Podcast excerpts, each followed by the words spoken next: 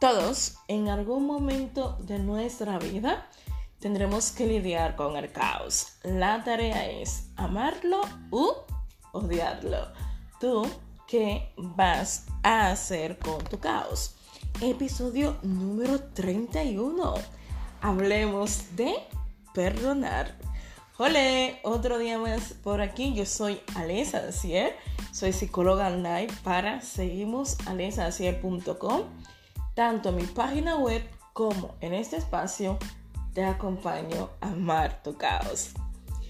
Otro día más por aquí, súper emocionada de cómo estamos avanzando y lo constante que estoy siendo en subir nuevos episodios, que a veces cuesta bastante mantener la constancia ¿no? en estos tipos de proyectos. Pero vamos a intentar seguir. Es algo que me está gustando bastante. El feedback que estoy recibiendo de gente que le está gustando. Y de que muchas personas me dicen, ¿no? ¿Qué tema quieren escuchar por aquí? Y vengo a compartir acerca de el perdón, ¿no? Una palabrita pequeñita, pero que tiene muchísimas cargas emocionales en nuestra vida.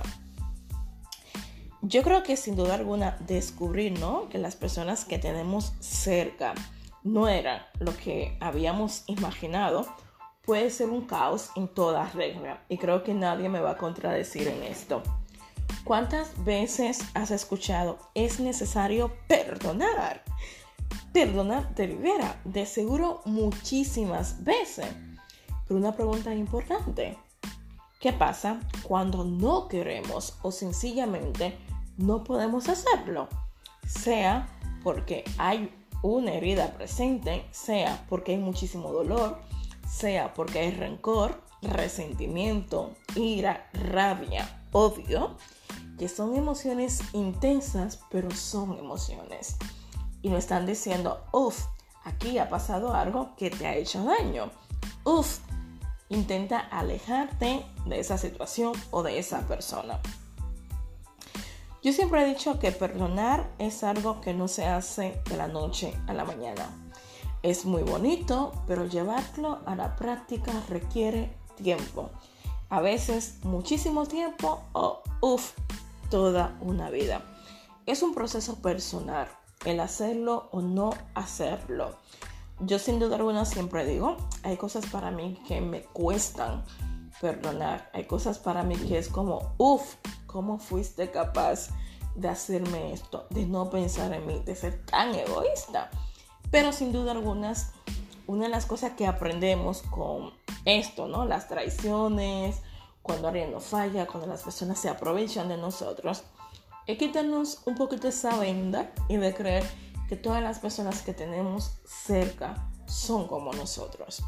Aquí no quiero usar el calificativo de buena o mala, porque de seguro muchísimas personas me estarán escuchando y dirán, uff, esta hija de pu, o uff, esta, qué buena persona, dependiendo la persona, el lugar, la situación que me hizo esa persona o cómo yo estaba emocionalmente hablando. O sea, creer que todos somos buenos o todos somos malos puede ser muy relativo. Pero sin duda alguna, una de las cosas importantes que yo siempre digo es valores. Tipo de persona que tú dejas entrar en tu vida, intenta que tenga los mismos valores que tú tienes para todo, ¿eh? Para amistad, para relación de pareja, para trabajo, para cosas íntimas que tengan los mismos valores que tú. Ya luego tú decidirás, ¿no? ¿Qué tipo de persona en realidad merecen estar a tu lado? Yo creo que sin duda alguna esto nos ayudará a nosotros a evitar algunas decisiones y a depositar muchísimas expectativas en personas que, uff, son imperfectas, no son perfectas, pero su forma de actuar, de pensar, de reaccionar, su forma de ser, sus valores, no van acorde con lo nuestro. Y eso puede llevar a que digan, a que hagan cosas que, uff, nos será un poquito difícil gestionar, aceptar o reconocer que esas personas son así. Eso es como muy importante y es un consejo que no me has pedido que te quiero regalar hoy. La palabra perdón para mí es una palabra muy prostituida, ¿sí? Es una palabra que lo han vendido muy bonito y, uff, ¿cómo cuesta? Cuesta bastante, cuesta eh, muchísimo, ¿no? Tú detenerte, apartar el dolor que alguien te produjo por una herida, por una traición, lo que fuera, y perdonar. Muchísimas veces creemos que perdonar es volver a dejar que esa persona entre en nuestra vida. Y uff, un poquito de peligro con esto. Yo recuerdo una vez con una compañera de piso, no nos llevábamos bien, porque muchísimas veces intentamos eh, caerle bien a todo el mundo. Hizo algo que, la verdad, eso es un caos. Y no te pasa tu vida intentando esforzar relaciones que no funcionan, tanto de pareja como de amistad. Si no funciona porque no tenemos cosas en común, porque hay muchísimo choque, vamos a respetar eso. Y yo recuerdo con esa persona que me hacía sentir tan mal su forma de ser, que yo lo que decidí fue alejarme de ella. Y ella pensaba que yo lo odiaba. Y yo dije, no, no, no, o sea, yo contigo no tengo nada. O sea, tú eres tú, yo soy yo, tenemos las dos un carácter muy fuerte, hay que decirlo. Chocamos bastante por eso. Y lo mejor es que cada quien esté en su espacio, en su lado. Y yo creo que eso es respetable porque al final eso es cuidarte a ti emocionalmente y también priorizarte. Si tú estás en una situación, en un lugar donde no te sientes cómoda, no te sientes a gusto, yo creo que tienes que pensar, ¿no? ¿Yo qué estoy haciendo aquí? Porque yo quiero agradar tanto a las personas y al final eso es anularse a uno mismo alejarnos de algunas personas, perdonar, vuelvo otra vez al tema, ¿no? Que muchísimas veces cuando perdonamos creemos que yo tengo que seguir manteniendo algún vínculo con esa persona porque lo he perdonado y no tengo rencor. No, no, no nos vamos a engañar de esa manera. Yo te puedo perdonar, puedo aceptar que tú eres una persona imperfecta, que tienes equivocaciones, que eres humana, pero ya no quiero tenerte en mi vida. Yo prefiero por mi paz interior que estés lo más lejos posible de mí. Y no es porque yo guarde o no perdone de todo, sencillamente porque sé qué tipo de persona eres y no quiero a alguien así en mi vida. Y por eso no pasa absolutamente nada. Eso debe ser respetable. Una de las cosas que últimamente para mí es sumamente importante es apostar por la calidad y no por la cantidad. Las personas que yo llamo amigos, amigas, yo sé que lo son. Son muy pocas donde vivo, porque vivo fuera de mi país y tengo un ciclo social muy reducido. Pero sé que esas personas que tengo cerca son personas que me quieren, son personas que me respetan, son personas que me valoran y viceversa. Ese, ese tipo de personas que yo quiero en mi vida. Son personas que sí, que no son perfectas, pero sé que antes de hacerme daño lo van a pensar muy bien. Y son personas que van con la verdad en la cara, como a mí me gustan. Esas cosas, sin duda alguna, es lo que necesitamos. Yo sé, no somos perfectos al igual que las personas que tenemos cerca. Ese es el primer punto. Pero hay una gran diferencia cuando alguien hace algo con premeditación y alevosía. O sea, cuando alguien planifica el hacerte daño, digo, uff, eso para mí sin duda alguna eh, me cuesta bastante. Hay cosas que a mí me cuesta muchísimo perdonar. Una de ellas es que se aprovechen de mí. O sea, que me vean la cara de tonta, de estúpida, que se aprovechen sin piedad de mí, eso a mí me molesta bastante y me cuesta muchísimo perdonar. Yo sin duda alguna digo, creo yo, ¿eh? que no tengo enemigos. Eso digo yo, y quizás hay personas que tengan enemistad conmigo, no lo sé. Martin Luther King afirmó, el que es incapaz de perdonar es incapaz de amar. Bueno, esta reflexión, esta reflexión me hizo muchísimo ruido porque muchísimas veces en psicología, ¿no? Se habla de que la misma intensidad que tenemos para amar es la misma que tenemos para odiar. Y casi siempre nadie odia a un extraño o tiene rencor o le cuesta perdonar a un extraño. Mayormente esas cosas suceden con personas que hemos querido, con personas que decíamos, uff, oye, ¿cómo me hiciste daño? ¿Cómo fuiste capaz de hacer esto? Y es por eso, ¿no? Esa intensidad que tiene el amor y el odio es que muchísimas veces nos lleva a nosotros a no poder perdonar. Y es que, por ejemplo, ¿no? Siempre voy a hablar muchísimo de, de pareja, ¿no? Como ejemplo, porque es un mundo emocional y ahí se puede aprender muchísimas cosas. Una relación, tú estás bien con tu pareja, hoy tú y tu pareja se están jurando amor eterno, estás feliz con esa persona, le amas, le adoras. Y al día siguiente te llega la información o descubre que esa pareja te está haciendo infiel y automáticamente llega una mezcla de sentimiento, de ira, de rabia, de rencor, incluso pasamos a odiar. Bueno, eso es lo que creemos, ¿no?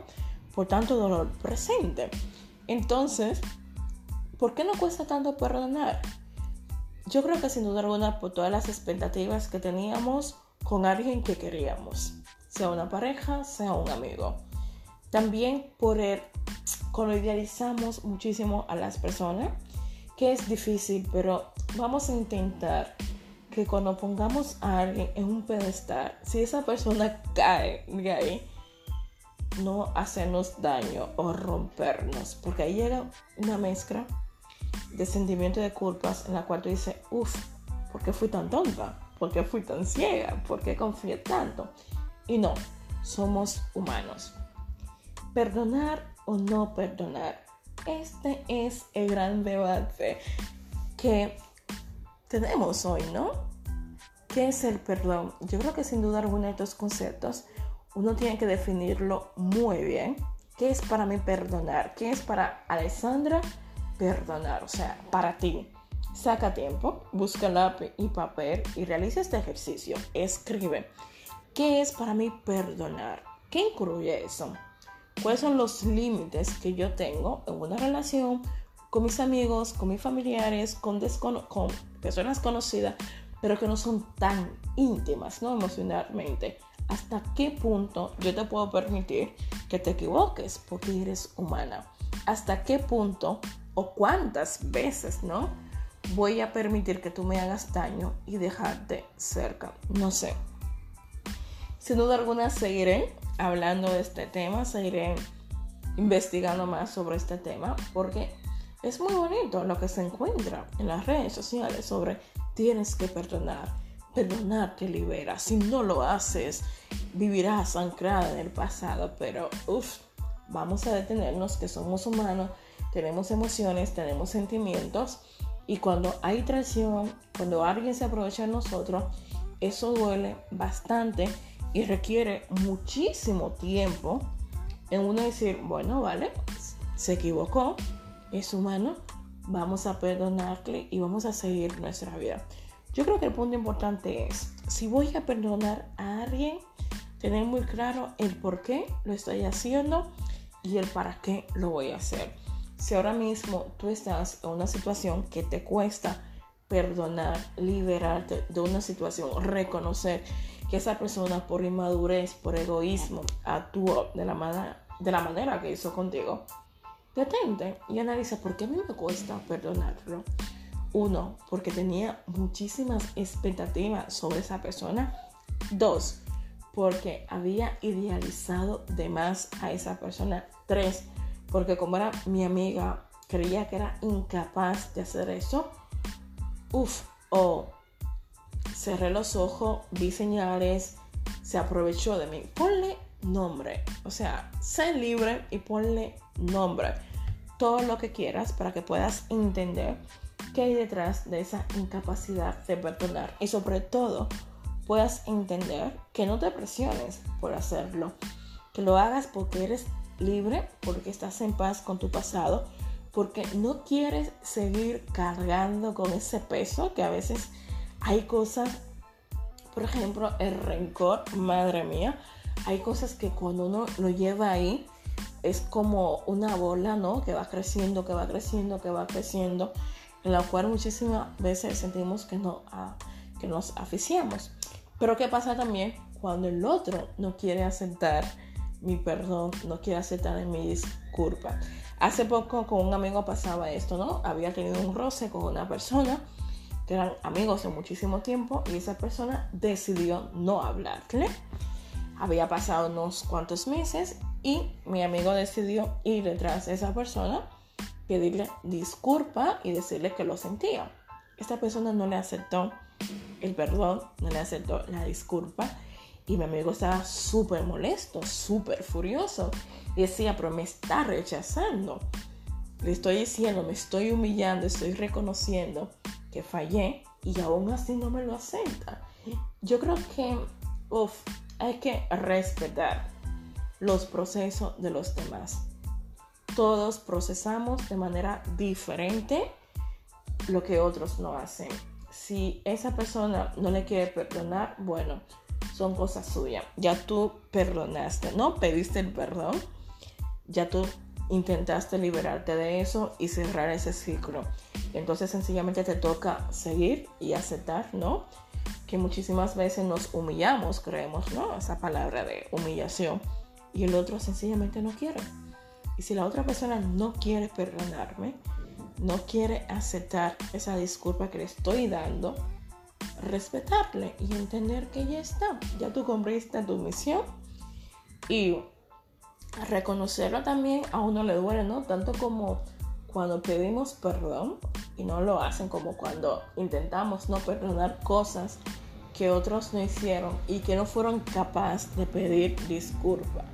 Madre mía, de seguro que si tuviéramos facturas emocionales ahí pendientes de que, uff, cuántas cosas me hicieron en el pasado y hasta la fecha estoy esperando que me disculpe, ¿no? Que se disculpe, que me pide perdón. Muchísimas personas eh, tienen facturas emocionales pidiendo esa disculpa que nunca va a llegar. Hay personas que sí, que te lastiman, que te hacen daño y siguen su vida como si nada. Y tú dices, uff, pero no tendrá corazón, o sea, no tendrá remordimiento, ¿cómo puede dormir? No lo sé, son cosas de la vida y ahí yo no me meto. Bueno, espero que este episodio te haya gustado, que te sirva de algo. Me encantaría que si quieres escuchar más sobre este tema, que me lo diga. Me puedes seguir en Instagram como ama.tucaos y ahí puedes ver las publicaciones que voy haciendo respecto al caos. Y ojalá que todos en un mundo no muy lejano podamos aprender a amar el caos y entender que no pasa nada por estar mal en algunas ocasiones. Muchísimas gracias por escucharme y nos veremos muy pronto por aquí en tu podcast Ama tu Caos. Bye, bye.